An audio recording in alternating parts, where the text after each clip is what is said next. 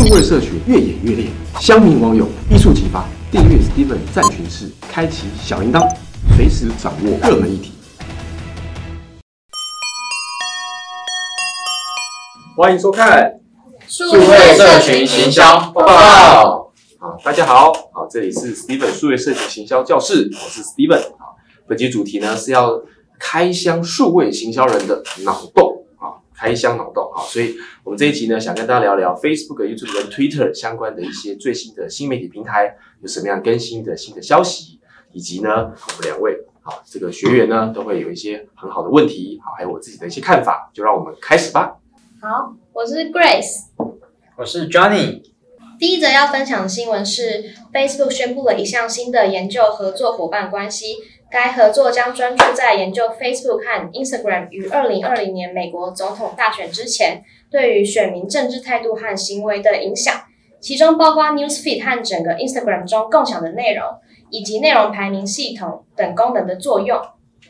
好，呃，这个部分很有趣哈。我们看到说，呃，美国总统大选正式利用社群的平台进行选民的类似民调或者是市调的分析哈。其实这是非常非常的一个呃睿智的，因为社群其实就是有非常多的资料跟大数据呃留在人跟人之间的互动啊。我们举例来说啊，互动指标可能是哪一些的啊，比如说川普啊，或者是我们的呃不同的这个竞争对手，他们留的话各各式各样打的不同主打的议题。有什么样的议题呢？有激发热度？有什么样的议题呢？选民是冷感的。特别也可以细节看到说，在不同的每一周啊，哪个州呢？对哪些议题呢比较重要？哪些州哪些在议题呢？呃，比较呃无趣啊，他们比较没有感受度，或者是呢，也可以针对细部来说的话，他们每一周的选民针对什么议题，他们的感受是什么？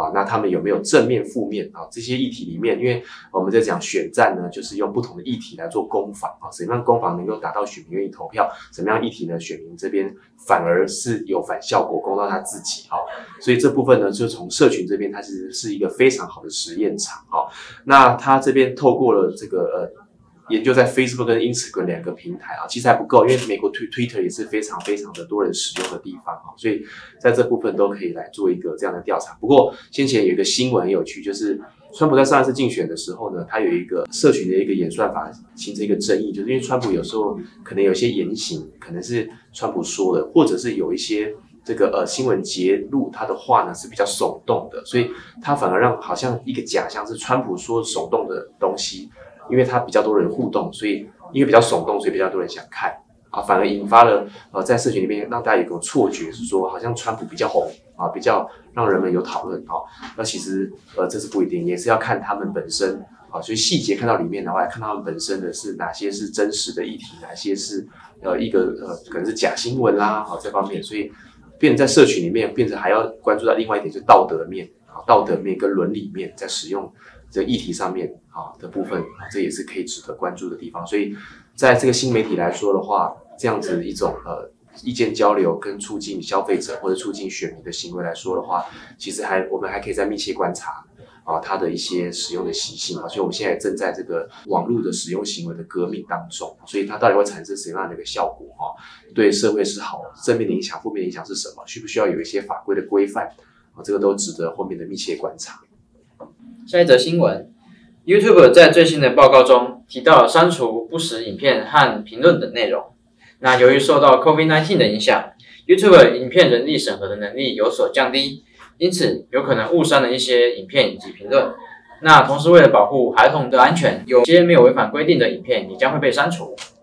呃，这部分是呃有一些好的回馈啦，像是说，因为它毕竟还不错，他会愿意去做一些社群的把关嘛，哈，社群影响力很大，可是他所要把关的资料会非常多，哈，所以呃，因为它可控性比较低，所以人们可能会误删啊、删除东西啊，或者是上传东西可能是没有版权的，所以这方面的把关都很重要。那从这边也看到，社群它利用一些机器人程式端。或者是人工两边都要符合，所以你可以看到人工也很重要，机器人也很重要。那人工是辅助机器人这边审核把关的第二层机制，会被机器人误判啊。所以这边看到说，哎，其实它是过于严格反而好事啦，过于严格是好事，总比啊没有把关好。好，所以这个很重要。那特别是 YouTube 影片，小朋友会看啊，有时候小朋友看，先前有一些这种网络啊。不是有一个很遗憾的新闻，说小朋友会看一些那种奇怪的影片，然后小朋友一堆跑去自杀嘛，好，那个就很恐怖。所以这个把关是非常非常需要很万全跟重要这样。那除此之外啊，像我们的这一波疫情啊，我们在操作社群广告。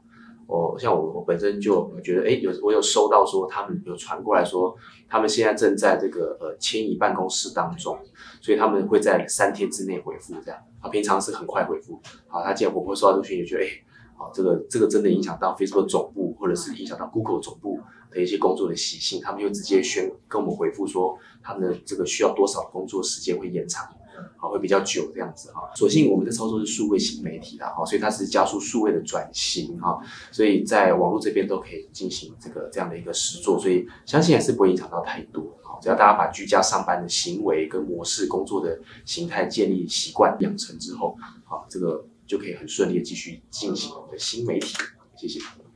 好，最后一个要分享的新闻是在即将举行的美国总统大选前，Twitter 添加了新的搜寻提示，以指导用户获得官方的投票讯息。现在在美国找到有关投票的正确讯息变得更加容易。除此之外呢，Twitter 还为候选人资料添加了标签，使用户更容易透过推文回报错误的选举讯息哦。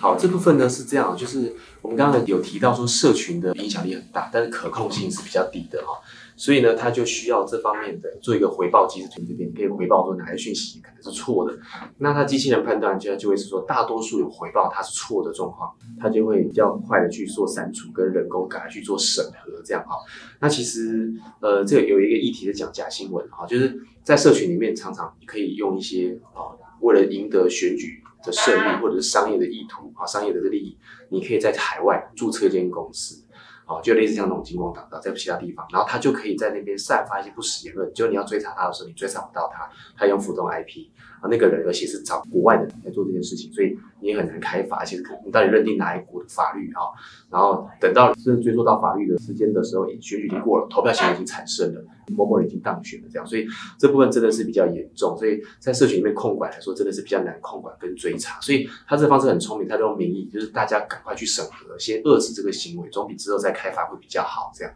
然后再举一个台湾在先前有一个非常震撼的一个新闻啊，就是先前某一个国家的厂商哈，他曾经就是批了大量的写手。写了很多的批评竞争对手的假新闻啊，比如说他没有用这个产品，他说他没有用哦，可是这个写手去写说哪里不好用啊，买了很后悔啊，觉得它是黑心的，类似像这样子的一种舆论的攻击啊，无中生有的攻击这样。